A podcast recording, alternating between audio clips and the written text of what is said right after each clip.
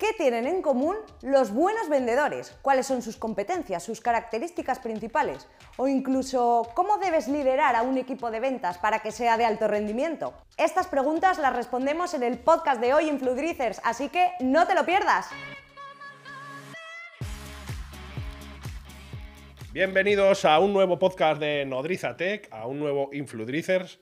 Hoy me toca presentar a mí, le he robado el puesto a Carlota.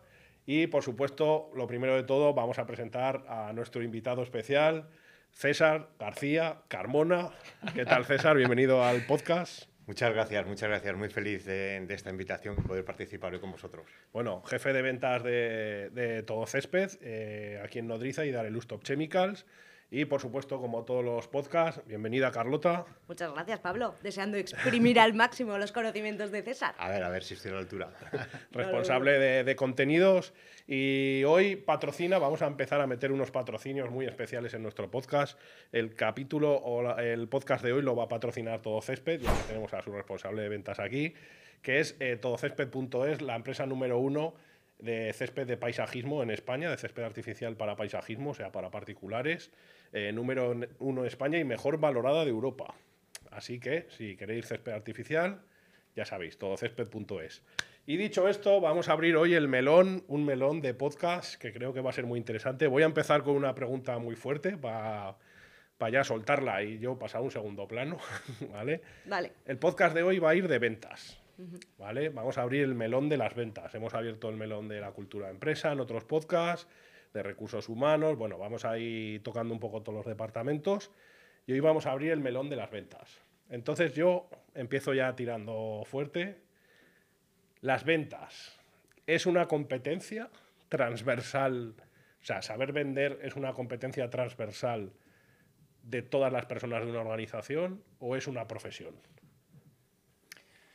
Yo me atrevería a decir, más que de una organización, de la vida en general de todas las personas, porque si, si os dais cuenta, estamos como constantemente vendiéndonos, ¿no? Eh, no, solo, no solo en una empresa, un producto, un servicio, sino que nos tiramos, llegas a casa y estás siempre como vendiendo, negociando con la familia, con los hijos, con los amigos. Yo diría que es, eh, atendiendo a tu pregunta muy concreta, si es transversal en una empresa, pero añadiría que es transversal en la vida, eh, en la vida general, ¿no? Para todas las personas. Y a veces cuesta, ¿eh? Porque yo me acuerdo, desde el punto de vista de marketing, que al final es lo que yo estudié, la primera vez que Pablo me dijo, no, que vas a ir a ventas. Y yo, no, ¿por qué? A ventas. Y me dijo, sí, sí, vas a ventas y hasta que no llegas a un departamento de ventas, hmm. no aprendes a valorar, lo primero, lo difícil que es vender y lo que hay que conocer al cliente y lo que te aporta para luego trabajar en marketing, en comunicación, en lo que quieras, porque al final es lo que dices tú, César, que ventas es everywhere. Cada día, en cada momento, estás vendiendo, tanto a ti mismo como en tus relaciones sociales. Así que yo ese es mi primer aprendizaje. Si nos vamos un poco más atrás, se podría resumir tan sencillo como que es comunicación con personas. Al fin y al cabo, vender es comunicar con las personas, ¿no? Y cuando no estamos comunicando, estamos constantemente comunicando.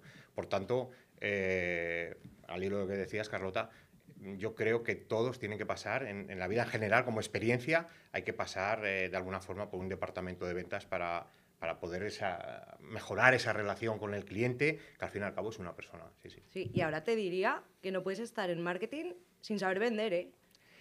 Que yo eso hasta que no me diste el boom, no me lo creía, pero efectivamente. Yo creo que, por decirlo de alguna forma, el mejor vendedor tiene que ser el mejor marketingiano. Porque es súper importante conocer muy bien todo eso que conlleva en esa relación con el cliente, la aproximación, esto que llamamos embudos, funnel y todo esto, ¿no? Pero llevándolo un poco al, comentario más común, sería de, pues, de, identificar muy bien todas estas cosas que a veces no le damos importancia y es todo, ¿no? El saber comunicar las necesidades, el que tiene, etcétera, etcétera. Pero si han pasado, lo que ha dicho Carlota, ¿eh? si han pasado 20 personas por aquí que han entrado, por ejemplo, de prácticas en marketing o para el departamento de marketing, y cuando les hemos dicho que que muy bien, que van a ir a marketing, pero que primero tienen que ser buenos vendedores para pasar al departamento de hmm. marketing. El 100% de la gente se ha echado las manos a la cabeza. Sí, sí, sí. ¿Y eso, ¿y eso por qué? ¿Eso qué, falla ahí?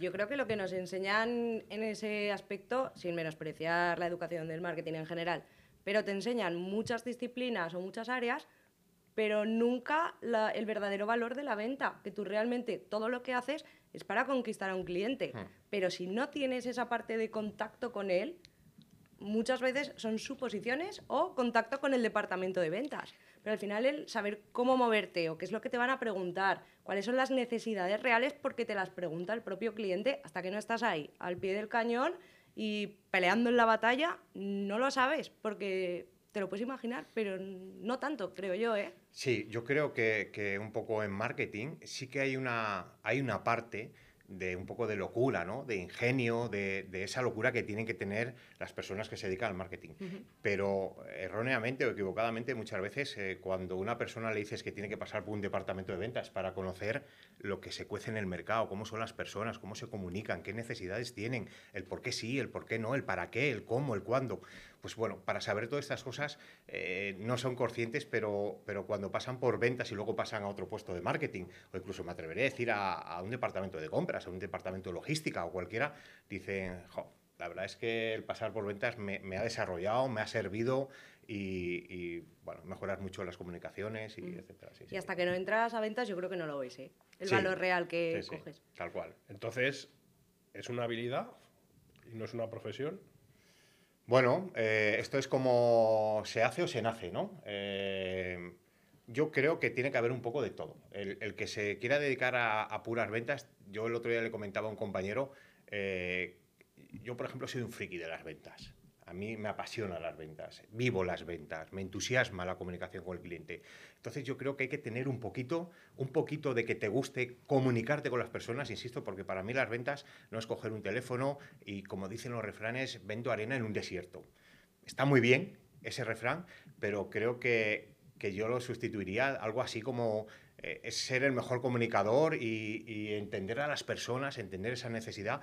Por tanto, yo creo que hay una parte de que te guste comunicar, que seas una persona extrovertida, que te guste comunicarte, y yo creo en un porcentaje muy alto que sí se puede hacer, más que nacer, se puede hacer. Sí, sí, pero claro, yo a lo que voy más es al debate. Por ejemplo, yo siempre que me preguntan que, o sea, cuando vas a firmar algo, las escrituras o lo que sea, ¿qué, qué puesto eres, no? ¿Cuál es uh -huh. tu oficio? Yo siempre digo comercial porque yo me considero comercial, porque llevo trabajando desde los 16 años de, de comercial, ¿no? Pero sí que es verdad que hay defensores de que esto es una profesión, pero, no, pero en ningún sitio se considera como una, como una profesión de carrera, no hay una carrera de universidad para esto. O sea, en todos los sitios lo consideran como una competencia más, ¿no? Eh, pues que alguien de compra sea muy bueno en, en ventas, que alguien de marketing sea muy bueno en ventas, pero yo sí creo que es una profesión. Yo creo que es una profesión que tiene competencias que muchos puestos desarrollan en sí mismos. O sea, yo puedo tener muchas habilidades de ventas para dedicarme a comunicación, pero eso no implica que sea luego genial vendedora. Pero hay muchas competencias compartidas y que son transversales a diferentes puestos. Y sí que creo que es una profesión.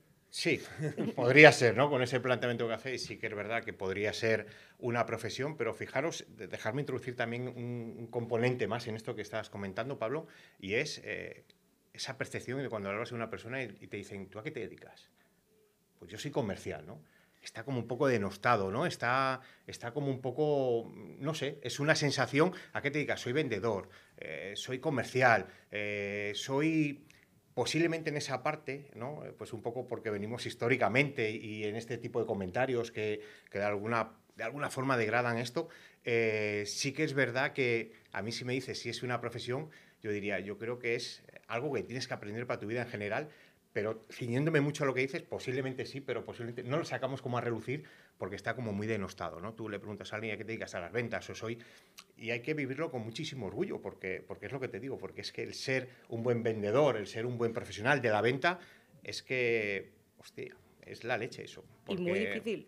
Y muy difícil, y muy difícil, ¿no? Uh -huh. Oye... Adem además que, que normalmente en las empresas son la gente que más dinero ganan y las que más reconocidas están porque muchas veces en una Hmm. empresa que no se vende normalmente no va bien, ¿no? Sí. Y, y- y es, eh, o sea, choca el contraste de decir, joder, son las personas que más dinero ganan y que más reconocidas están, pero por otro lado es como el puesto, lo que dices tú, que, que denota más, no sé, como una sensación mala, ¿no? Sí, Y más denostado. sí. Oye, Y al hilo de esto, Pablo, es que cuando has dicho lo de las competencias me ha, me ha surgido una pregunta, así que te cojo el cuchillo para hacer pregunta afilada y quiero que os mojéis. ¿Cómo debería ser un buen perfil de ventas? ¿Qué tiene que tener los dos que os habéis dedicado a las ventas durante muchísimos años? Mojándoos, ¿eh? Bueno, pues yo, bueno, yo, yo hago una pequeña introducción para hacer un hype. Ahora estamos escribiendo un libro de competencias solo para ventas. O sea, estamos detallando muy bien cuáles son las competencias que tiene que tener el vendedor perfecto, ¿no? Igual que hicimos nosotros aquí en Nodriza con el libro de las personas, que es nuestro, nuestro libro de cultura de empresa. Ahora estamos haciendo uno especial solo de ventas. Pues mira, yo casi te diría, yo la primera que descubrí, yo me acuerdo cuando salí con 16 años a vender con mi traje de la comunión, o, o- o casi. Bueno, tenía 16 años y ahí un verano que estuve trabajando de comercial, pues me dijeron, tú visita empresas y si vendes algo bien y si no, no. Yo creo que es, eh, por un lado, ese punto de rasmia, ¿no? Ese punto de atreverte, de, que, además al hilo de lo que estábamos hablando antes, de la gente que entra muchas veces de marketing, y tú lo has vivido con, con mucha gente que ha pasado por aquí, eh, mucha gente sale de la universidad, no, yo marketing, pero si nunca has trabajado en ventas, ¿cómo, o sea, marketing qué es? Como vender por mil, o sea, es como un vendedor, pero que vende por mil porque tiene muchas más herramientas, ¿cómo eh, no, vas a saber- no vas a pasar primero por ventas, ¿no? Entonces, eh, mucha gente sale de la carrera y le falta como ese punto, llamarlo de rasmia, de valor, de lanzarse, no sé, inteligencia emocional, comunicación, podría estar aquí diciendo un montón de cosas, ¿no? Pero ese punto de ir con 16 años a llamar a la puerta de una empresa que te atiende un tío de... Yo, yo me acuerdo que la primera visita que hice me atendieron. Y yo el recuerdo que tengo, o sea, como en Cuéntame, o sea, me atendió un tío que era gigante, gigante, que tendría que tener mm, 60 años o se- o 70 años, en un despacho de color sapeli, gigante también, y me dijo, bueno, ¿qué me vendes? Y yo, o sea, me acojoné tanto que, que le dije, pues realmente no sé ni lo que vendo. Y el tío me dijo, pues vaya huevos tienes. ¿no? Y ya está. O sea, y, yo creo que lo primero que hay que tener, una de las competencias primeras, es ese punto de, atrevimiento de, de- Porque yo he visto a muchos comerciales, un patrón que he visto que se repite, y ya dejo a César. ¿eh? un patrón que veo que se repite mucho en los comerciales malos, o en los vendedores malos, es que se sugestionan antes de una llamada. ¿no? Antes de llamar a un sitio, a un cliente, ya muchos dicen, no, no voy a hacer esta visita porque seguro que no me compra. O no voy a hacer esta llamada que estarán echándose la siesta. O no voy a llamar porque seguro que ya lo ha comprado. Y es un patrón que se repite en los comerciales malos. Un buen comercial no se hace ese planteamiento. O sea, coge el teléfono llama, coge y va. Y ya será el propio cliente el, que le diga que no necesita nada. Pero autosugestionarte entonces, eh, yo te diría como esas, esas dos competencias, ¿no? Que al final es un poco creer en ti mismo eh, o la tolerancia a la frustración. Ahora que le hemos dado muchas vueltas a esto, pues tenemos muchos términos para decir las mismas cosas. Digamos, rasmia, que es como atrevimiento, para la gente que no que esté escuchando el podcast desde otros sitios que no sea Aragón, aquí le llamamos rasmia como a ese valor ¿no? inherente que hay en una persona. Y yo te diría tolerancia a la frustración. ¿Vale? ¿Y tú, César? Pues mira, yo voy a decir una cosa muy importante, que luego ya veremos a, a ver dónde lo encajamos, pero tiene que ser una persona que sepa escuchar. En la venta, al contrario, al contrario de lo que siempre nos hemos creído, que tienes que hablar, ¿no? que tienes que eh, meterle de alguna forma al sifón al cliente de esto es bueno, esto no, se acaba la promoción, esto tal. Creo que, pues volviendo al hilo de, la comunicación con las personas, eh, para mí un, buen comercial, un buen vendedor, llámalo como quieras, es una persona lo primero que sabe escuchar. Porque el que sabe escuchar sabe identificar qué necesita ese cliente. Para mí es, brutal eso. Y luego, eh, yo soy de los que creo que un poco el paradigma del mercado va cambiando constantemente, va evolucionando, nos va llevando por unos derroteros, por otros derroteros. Pues ahora un poco con el coronavirus, también un poco la tendencia online, ¿no? Las tecnologías, el comprar, eh, todos estos eh, canales y, estas plataformas que tenemos para comprar, va cambiando de alguna forma y los comerciales tenemos que ser personas que nos adaptemos a los cambios rápido. Una adaptabilidad al cambio rápido. Cambio para saber interpretar, para saber eh, que la metodología ha cambiado. Eh, pues bueno, yo, yo que obviamente eh, pues soy un poco autodidacta en esto de, pues por, experiencias personales, ¿no? Vengo de una trayectoria personal de varias empresas, eh, de un recorrido en este aspecto.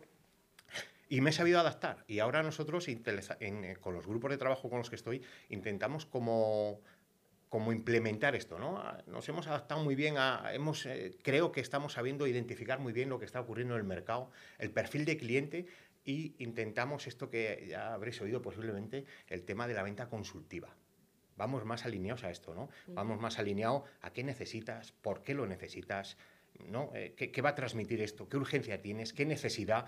Entonces, para esto, eh, que no es fácil, eh, que no es fácil, pero esto de la adaptación al cambio, en las formas de vender, en las formas de entender, el identificar un mercado y demás, por desgracia mm, no, no se hace. Y es donde nos tenemos que parar a pensar muchas veces, no los responsables, sino un poco todos, ¿no? Y decir, a ver, ¿qué está ocurriendo? ¿Qué estoy haciendo mal? ¿no? Porque a veces nos empeñamos en decir, llevándolo un poco a, un ejemplo normal, eh, oye, mira, eh, tengo esta promoción y, acaba en 24 horas y, ah, eso no está funcionando o no funciona como funcionaba antes.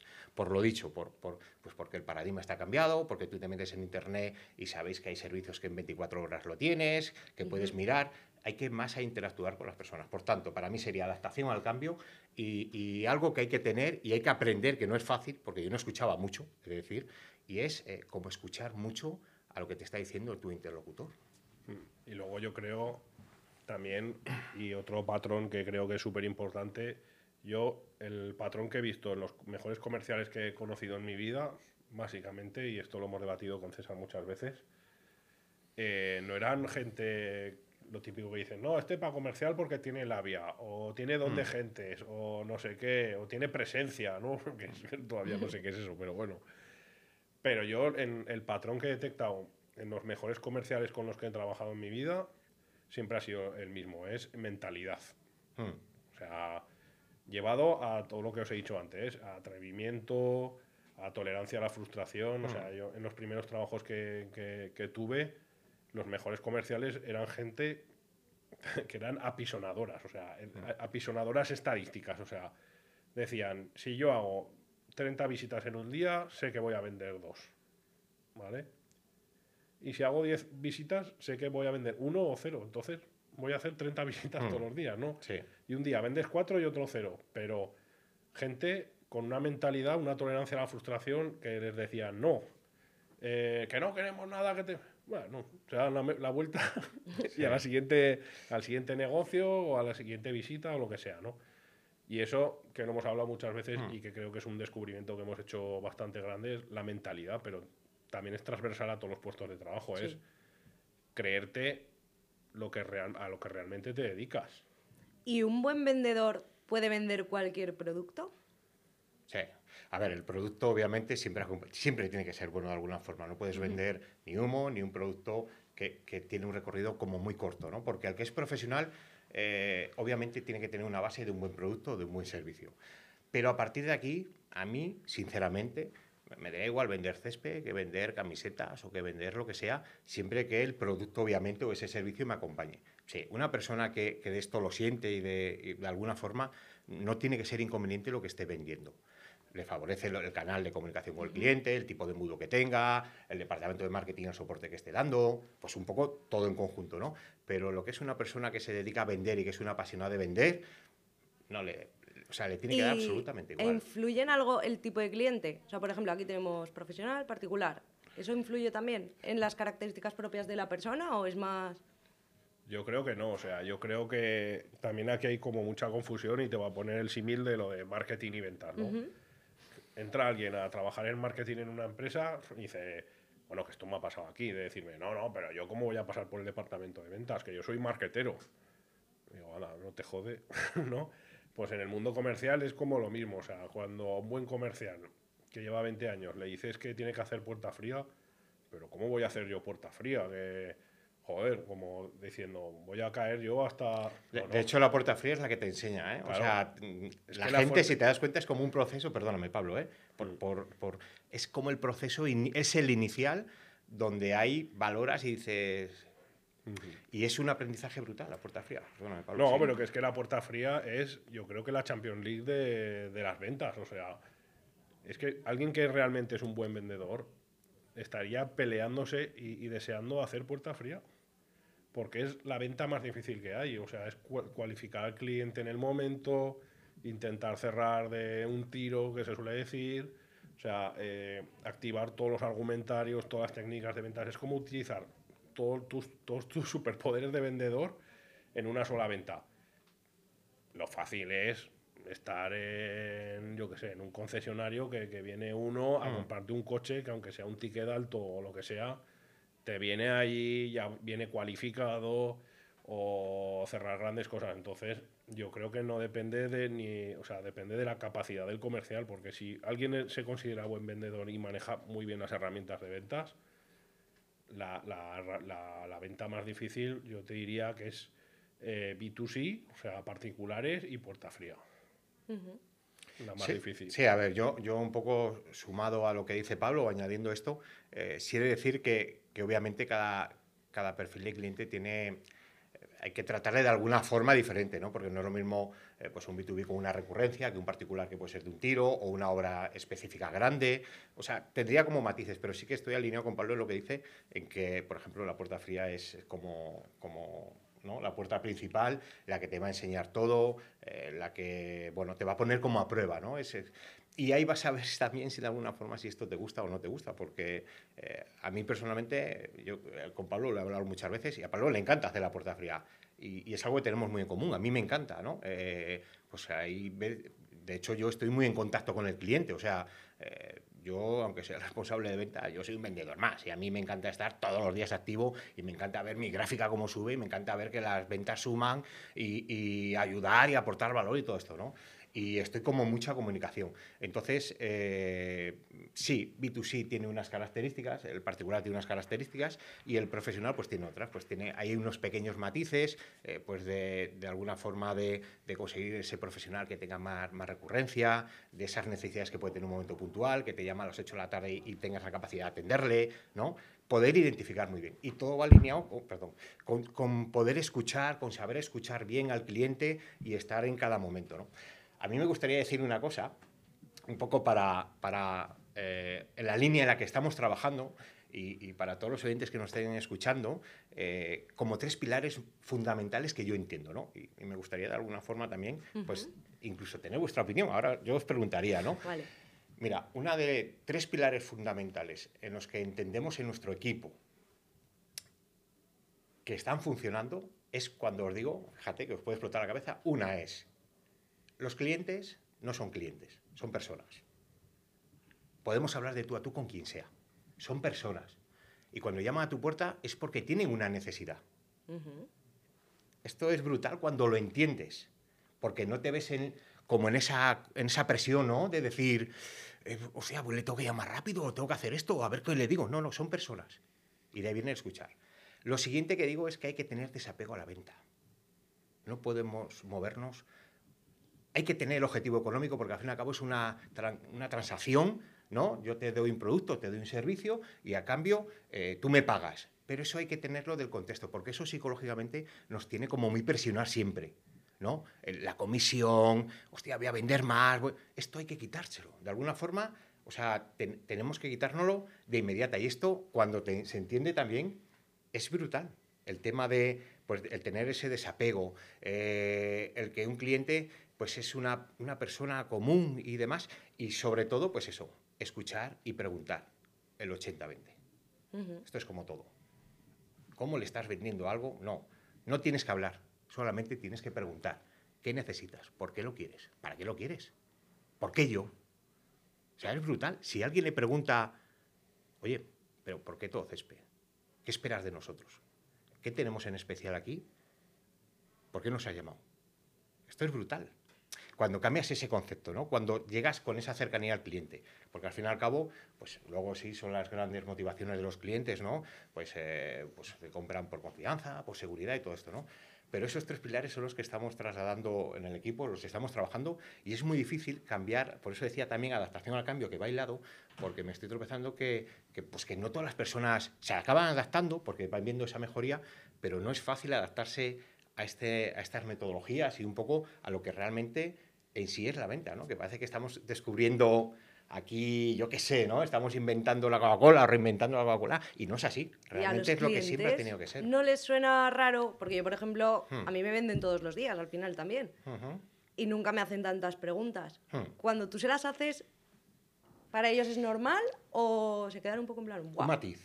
No va en la cantidad, va en la calidad de las preguntas. Un cliente nunca te pone ningún pero si tú le estás preguntando algo que le estás diciendo que tengo que saberlo para realmente si te puedo ayudar o no. Porque no pasa nada, y de hecho es necesario decirle a un cliente, no te puedo ayudar, mi servicio no sirve para ti, este producto no te sirve. O sea, se descartan clientes Claro, potenciales. obviamente. Ujú. Y luego trabajamos muy bien las personalidades de los clientes. Intentamos identificar qué tipo de persona tenemos al otro lado. Pues tenemos eh, pues como una información que manejamos nosotros ¿no? a nivel interna y, y que en el departamento comercial la trabajamos muy bien y es identificar esas personalidades de esos clientes. ¿no? Porque yo, por ejemplo, a la hora de comprar puedo tener unas necesidades y tengo un carácter y otra persona tiene otro carácter ¿no? y tiene una necesidad o una urgencia. Entonces intentamos trabajar esto también porque el objetivo, insisto, es que el cliente se exprese cuanto más y que diga el qué quiere, por qué lo quiere, cómo lo quiere, cuándo lo quiere.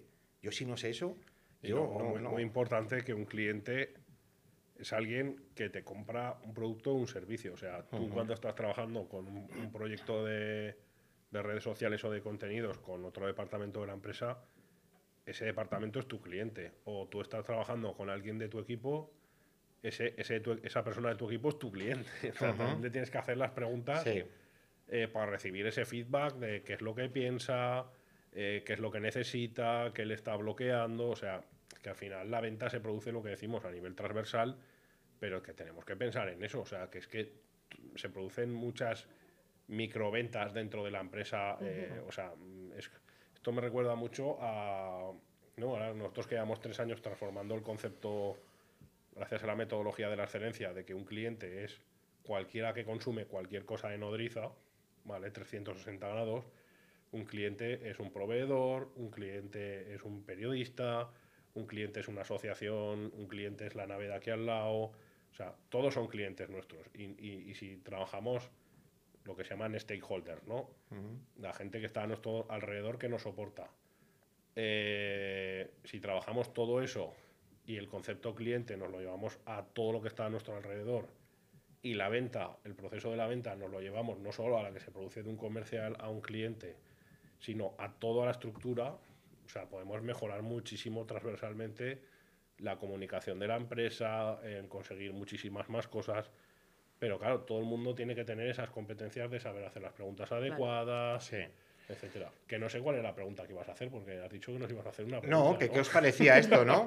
Sí, eh, al fin y al cabo os quería decir, ¿qué, qué os parece si os digo que como tres ejes principales sería, uno, tener ese desapego a la venta, ¿no? Ese, ese desapego, no pensar en ese incentivo económico o esa remuneración. Dos, eh, que no lo he dicho antes, mm, posiblemente sería como poner en valor tu tiempo. Que el cliente vea, oye, que yo sé que tu tiempo es importante, pero que el mío en esta comunicación también es muy importante, ¿no? O sea, porque tengo otras personas, porque al fin y al cabo utilizamos como la figura de ayudar, que es un poco el concepto, ¿no? Ayudar, mi tiempo es tan valioso como el tuyo. La siguiente sería esta que os he comentado, ¿no? El decir, eh, te pregunto, tú me contestas, tengo que identificar, tengo que identificar qué es lo que está ocurriendo, eh, desapego a la venta y luego el decir, son personas. Y con la persona hay que comunicarse. ¿Sí? Puede tener más necesidad, menos necesidad, puede querer un producto. ¿Qué os parece, no? Si os plantean esto, el decir, pues mira, que ya no está en, ya no va. Y nosotros ya intentamos como cambiar eh, oye, el producto va a durar 24 horas, eh, últimas unidades, esto- o lo compras ahora o no, o no, o no vas a poder comprar. eh, estas cosas ya no utilizamos. No, intentamos no presionar. Obviamente hay veces que son reales, ¿no? que se utilizan unas estrategias y fin. Pero ya no presionamos, no presionamos al cliente. Ponemos en valor este tiempo, ponemos en valor esta comunicación. Es que al final la venta ha evolucionado como el marketing, o sea, está el típico ejemplo de los coches, ¿no? Que estudian en, todas, en todos los cursos y tal, que es antes había un modelo de coche y entonces pues todo el mundo tenía que comprar ese. Luego el marketing o ventas 2.0 había el mismo coche pero en varios colores, luego ya con diferentes motores. Luego ya se fabrica el coche a medida de las necesidades de cada persona, ¿no? y el siguiente paso es considerar la venta como algo transversal a todo. Hmm. Luego yo ahí añadiría también, no sé si lo llamaría mentalidad o tolerancia a la frustración, pero el saber serpentear, ¿no? Esa parte, diría que es como un componente con muchos componentes, que mezcle la rasmia, que mezcle esa ambición y que mezcle esa negociación para poder también saber cómo llevarle, Es ¿no? que la tolerancia a la frustración, o sea, al igual que hemos dicho antes lo de la puerta fría, que ahí me flipa, o sea, cuando me ponen un reto encima de la mesa, oye, hay que conseguir una entrevista con esta persona, o hay que conseguir este cliente o tal, eso a mí, no voy a decir la palabra, pero Te pone, te pone. Me encanta. Te pone. me encanta, pues la tolerancia a la frustración también es como, como un punto de, en un comercial de cuando te dicen no, o sea, a mí más me gusta una negociación. O sea, cuando más cabezón se vuelve ese cliente, más se cierra, más enroca y más veces me dice no, yo más arriba me vengo. Pero por eso, que es una competencia también muy Sí, importante. mira, al- alineado a todo esto que estamos hablando y más a lo que dice ahora Pablo, yo hace poco tuve una reunión eh, con unos colegas de gremio, además de una dirección de ventas importante, de una empresa importante, ¿no? Y cuando estábamos comiendo, eh, me decía uno de ellos, hostia, César, nosotros que hacemos negociaciones muy importantes, cuando nos tropezamos a los, a los directivos de compra, ¿no? a los jefes de compra, que es una figura como, ¿no? en todas las empresas el jefe de compra es como, hostia, hay que pasar este filtro, el tío es durísimo, porque los jefes de compra bajan su escotilla y no te dejan ni empatizar, o sea, no hay un proceso de la llamada como que te dan pies, ¿no? Entonces me decía esta persona, ya, pero cuando estamos negociando no sé cuántos millones de euros para este año, para tal cual, eh, se pone la escotilla y tal. Y le digo, ¿y tú no has cogido de alguna forma, le has levantado un poco la escotilla y le has dicho, oye, que tenemos que ganar los dos, que somos personas, que tú quieres el interés para tu empresa y yo para la mía, pero si no hay un interés común, y me parece muy bien que tu rol sea esto, pero si quieres vengo en otro momento, si no estás ahora por la labor, pero tenemos que comunicarnos de tú a tú y tenemos que ser conscientes que tenemos que ganar. Y eso hay que decírselo al jefe de compras de, no voy a decir empresas, pero al que facture 100 millones de euros como al que facture 10.000 euros. Son personas. Y esto, este concepto tan importante, yo se lo estaba diciendo y me estaban diciendo, pero yo le voy a decir al jefe, yo, yo le veía que estaba pensando, y yo le voy a decir al jefe de compras esto y tal. Claro, hay que subir la escotilla de ese jefe de compras y decirle, mira, tío, que tenemos cara, que tenemos que hablar de esto. Oye, si, no quieres, yo mira, no, pasa nada. Y ahí viene ese desapego, ¿no? No pasa nada. Yo aquí vengo a identificar a ver si tú y yo podemos encontrar un equilibrio en el que tu empresa salga beneficiada y la mía también. Porque tenemos que ganar todos. Y esto, esto hay que empezar a aplicarlo porque, porque estamos, yo digo que estamos en la era de la, comunicación. Ahora la mejor venta va a ser entre personas. El producto, todo el mundo puede acceder a buen producto, todas las empresas, entre comillas, no todos, ¿no? Pero eh, pues en nuestro entorno hay gente que lo está haciendo muy bien, que tiene un producto interesante, que tiene eh, pues esas eh, bondades o esas características del producto que, que leche dice, hostia, se están poniendo las pilas, ¿no? Eh, hay empresas que ya lo hacen muy bien, ¿no? Pero hay algo que no saben. Y es que a partir de ahora, eh, esto que yo digo, el paradigma del cambio de las ventas va más en la comunicación entre personas. Estamos en la era en comunicar. Y a un jefe de ventas o un jefe de compras que compre 10 millones de euros, hay que levantarle las cotillas y decirle, no lo sé, pero si quieres que tú y yo hagamos negocio y nos beneficiemos, de alguna forma tenemos que hablar como personas. Y entender esto, no, no me pongas estas cosas, que luego ellos sí tienen unas como unas frecuencias, ¿no? De decir, de aquí no paso, bueno, pues tienes tus márgenes, puedes tener tus limitaciones, pero leches. Y se me quedaba mirando cuando le comentaba esto a este compañero, me decía, pues es que nunca lo hemos hecho, ¿no? Eh, ya vamos, ya van sugestionados, ¿no? El decir, es que esta negociación depende para este año, es que mi jefe, es que tal. Bueno, es el- la tolerancia a la frustración, es Mm. lo que hablamos. O sea, yo cada no lo veo como un disparador de un reto Sí. Y hay gente que los nos eh, se los toma como un, como un tema personal. Mm. Es que me ha dicho que no, yo ya me voy a casa hoy, ya no hago más visitas. Yo, vamos, cada vez que me dicen un no, es que más digo, Buah, pues voy a llamar a 10 más o voy a, voy a volver a llamarlo. Oye, pero seguro que, porque mira, tal, y, y seguir con la argumentación, utilizar otras técnicas, o sea, es que son retos, o sea, la tolerancia a la frustración y más en ventas es que es critiquísimo, critiquísimo. Pero bueno, yo al final es un cúmulo de, de competencias que tiene que tener como el perfecto comercial o perfecto vendedor, porque no, no deja de ser un algoritmo, o sea, son como varias variables que también dependen muchas veces unas de otras, pero en un 80% yo casi que os diría mentalidad y el 20% sí que son cosas más de técnicas psicológicas o técnicas de ventas, eh, pues muchas pequeñas cosas que tienes que ir aprendiendo, experiencia, te- empatizar con el cliente, saber en qué momento tienes que apretar o no apretar, pero son cosas que se aprenden, o sea, yo creo que comercial puede ser cualquiera. ¿Qué peso tiene la parte de competencias técnicas, o sea, mm, eh, personales, por así decirlo, las habilidades que acabamos de comentar? ¿Y qué peso tiene esa de técnicas de venta? Que luego quiero entrar ahí también, técnicas de venta. ¿Eso qué es? Yo clarísimamente, y por eso nació TUP, spoiler, TUP, Empresa de Recursos Humanos, para seleccionar a la gente por competencias y no por currículums. ¿Por ¿Pero qué? qué peso tiene?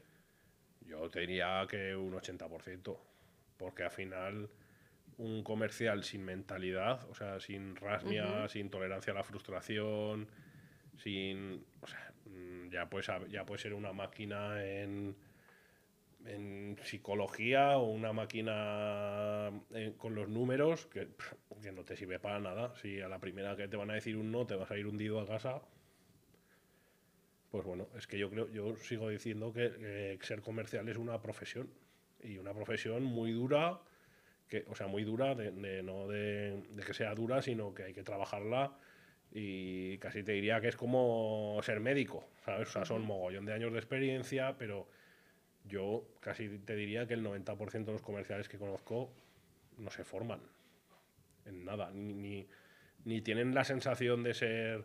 O sea, tú ves a un médico y dices, no, yo soy médico. Y te lo dice, yo soy médico. ¿sabes? O yo soy abogado. Y te lo dicen con orgullo y se les llena la boca. Y lo que decía antes César, y un comercial es, no, yo soy comercial. No, pues yo digo, yo soy comercial. ¿Sabes? Y se me llena la boca porque yo he estudiado mucho, muchas técnicas de ventas, muchas técnicas de negociación, las competencias. Y es una profesión que es muy difícil y que además, que es que luego encima puedes ganar muchísimo más dinero que, que un médico, que un abogado y que cualquier otra persona, porque es que un comercial bueno no tiene techo.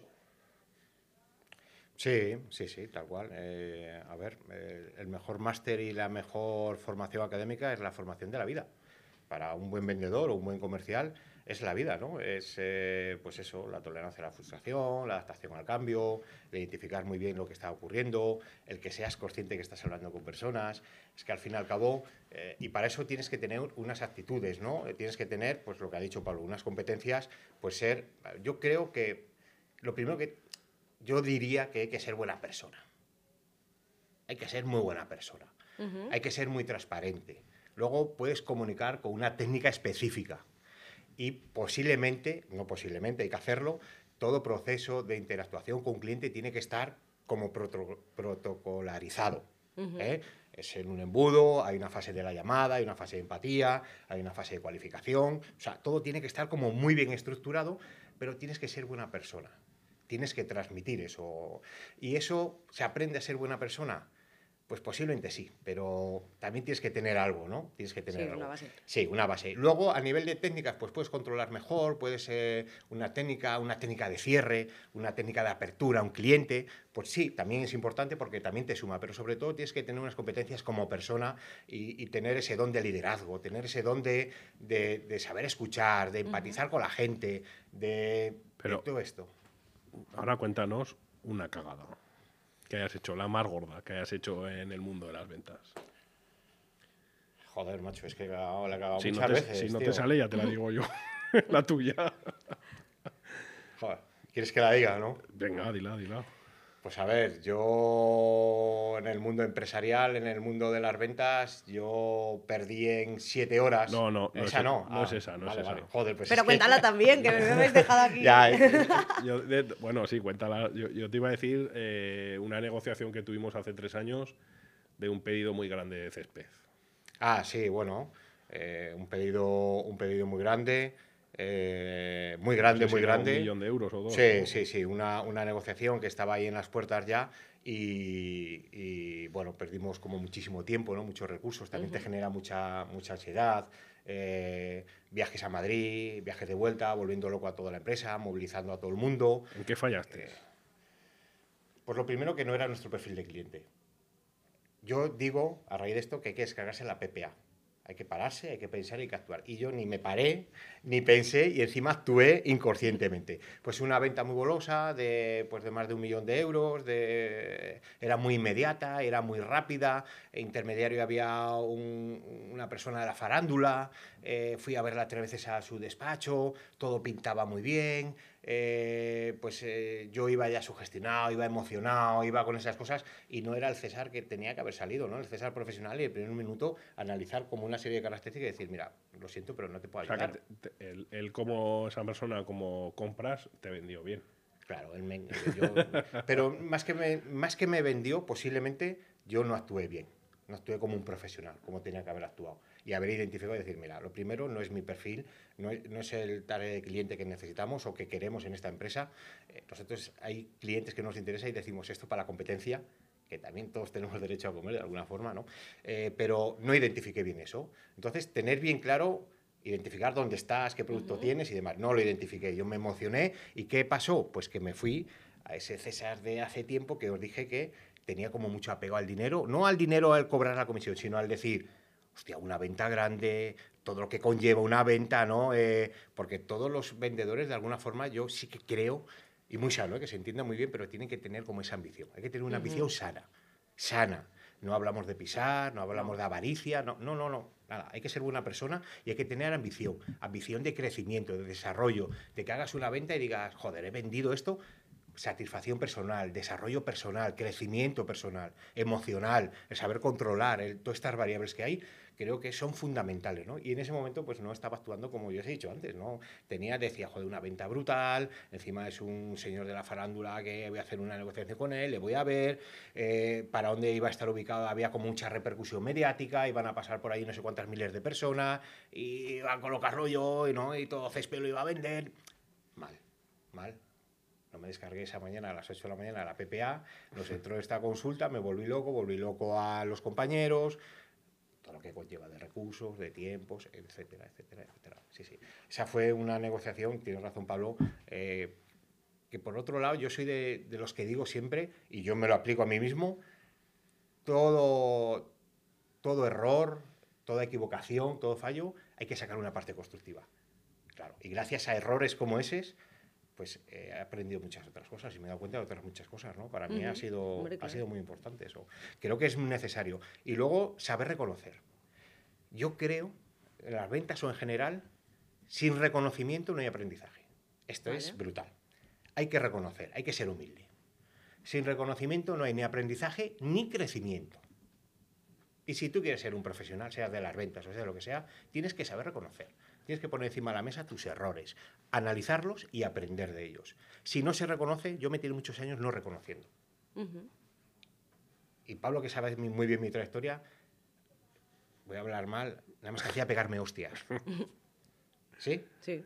Aprendí, sí, pero a golpe de muchas hostias. Entonces hay que reconocer. ¿Y tus errores, Carlota? Tengo Ven- ven- tantos. vendiendo. El primero es el ir con miedo. Sobre todo cuando son cosas más técnicas de ¿cómo le voy a vender yo a un arquitecto? Si me va a desmontar. Yo no he estudiado arquitectura, me va a desmontar.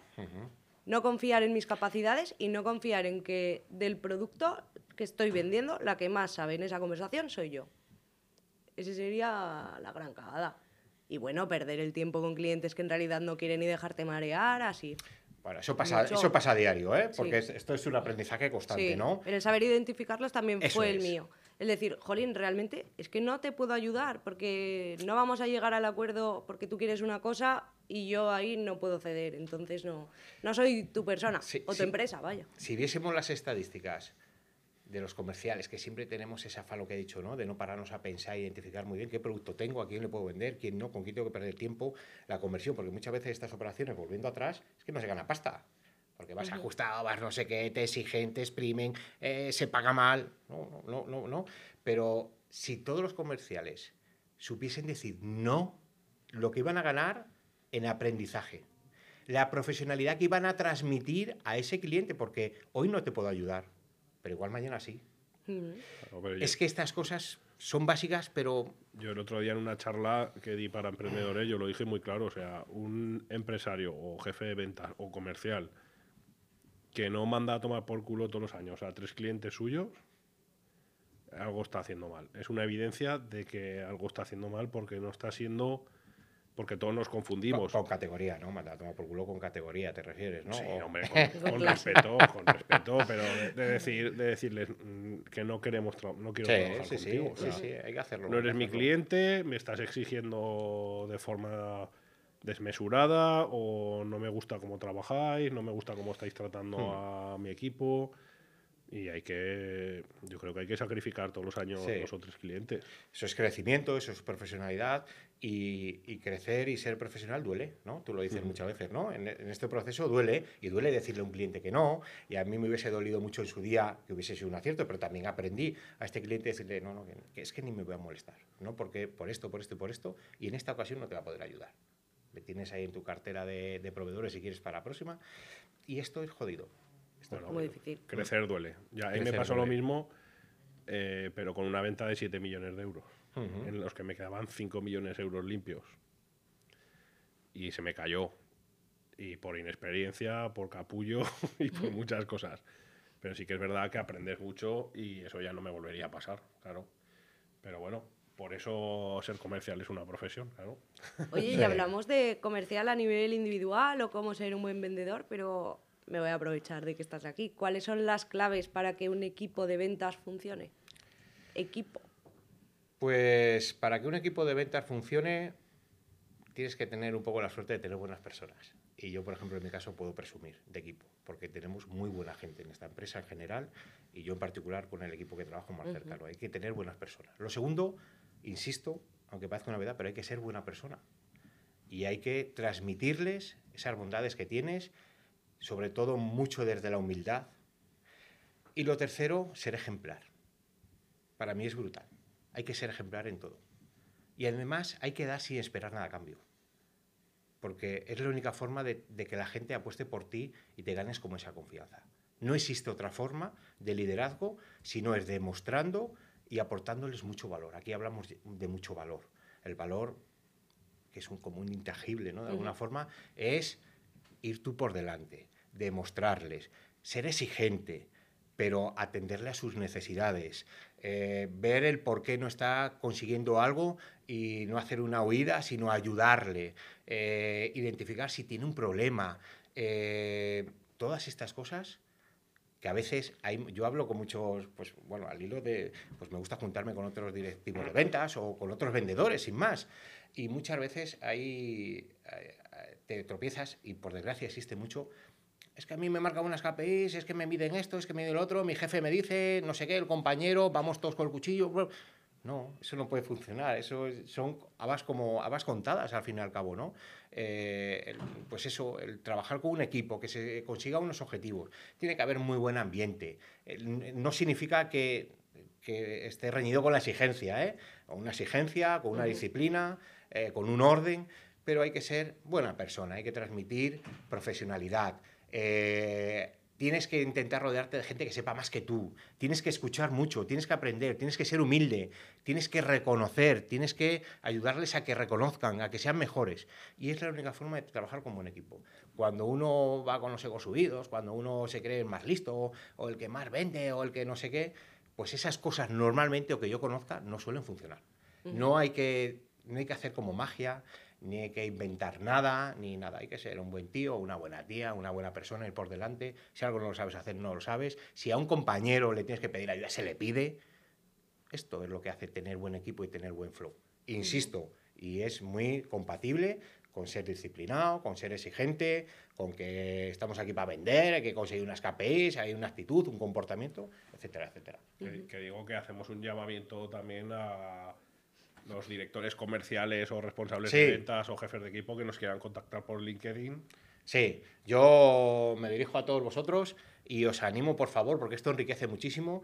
Eh, yo como más estoy aprendiendo profesionalmente eh, es escuchando, escuchando y viendo cómo lo hacen los demás, porque creo que entre todos nos podemos aportar como un granito de arena y yo animo a todos los que estén escuchando, ya no que sean directivos, sino que, que sean apasionados de la venta, que, que quieran mejorar, que quieran aprender, que quieran compartir, que quieran escuchar. Hostia, por favor, contactarnos por privado y preparamos unas charlas, unas reuniones, porque yo lo intento hacer y a veces me cuesta un poco, el tiempo es un poco más limitado, pero creo que es enriquecedor, es un aprendizaje brutal, eh, se sacan experiencias, se comparten muchísimas cosas y es brutal. Yo lo recomiendo a todos. Bueno, pues está el, el, guante lanzado y para cerrar, ¿quieres decir algo, Carlota?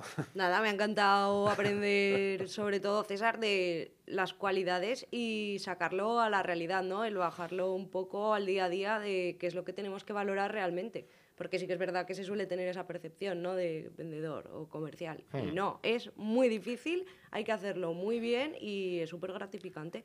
Sí, hay que, hay que decirlo con orgullo, hay que decir con orgullo a qué se dedica uno, eh, porque la palabra vender eh, o ser comercial es mucho más grande de lo que se piensa uno. Sí, porque, sí. insisto, porque bajo mi, mi opinión muy personal y bajo mis valores que me han enseñado en mi casa y en la vida, y mis clientes y mis compañeros, es que hay que ser persona. Sí. El mejor vendedor posiblemente es la mejor persona. Y con este cierre de oro. y con este cierre de oro nos despedimos. Eh, bueno, ya sabéis que podéis dejarnos un like para hacer más vídeos y pues que este conocimiento se divulgue entre todas las empresas que tenemos y esperemos que os haya aportado más. Eh, dejarnos, ¿hay sorteo o algo? No hay sorteo. No hay sorteo. La cuesta de enero, ya sabes. Pero bueno, sí, dejarnos un like, dejarnos un comentario de que os gustaría que, que hiciéramos más podcasts eh, Sí. entrando en el mundo de la empresa. Ya nos pedisteis la segunda parte de la cultura de empresa, pero ponernos más cosas si queréis. Claro, todo lo que os guste. Y no os olvidéis de suscribiros a la newsletter, porque este contenido lo tenemos también por escrito, dando tips y cositas muy guays. Y para los que estéis suscritos a la newsletter, eh, muy pronto vendrán cosas premium, Ujú. solo para los que estén suscritos a la newsletter, porque los demás, si no os suscribís, no os vais a enterar, lo siento mucho.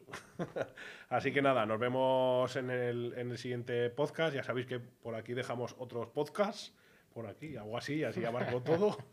Y nada, muchas gracias. Gracias a vosotros. Hasta luego. Gracias.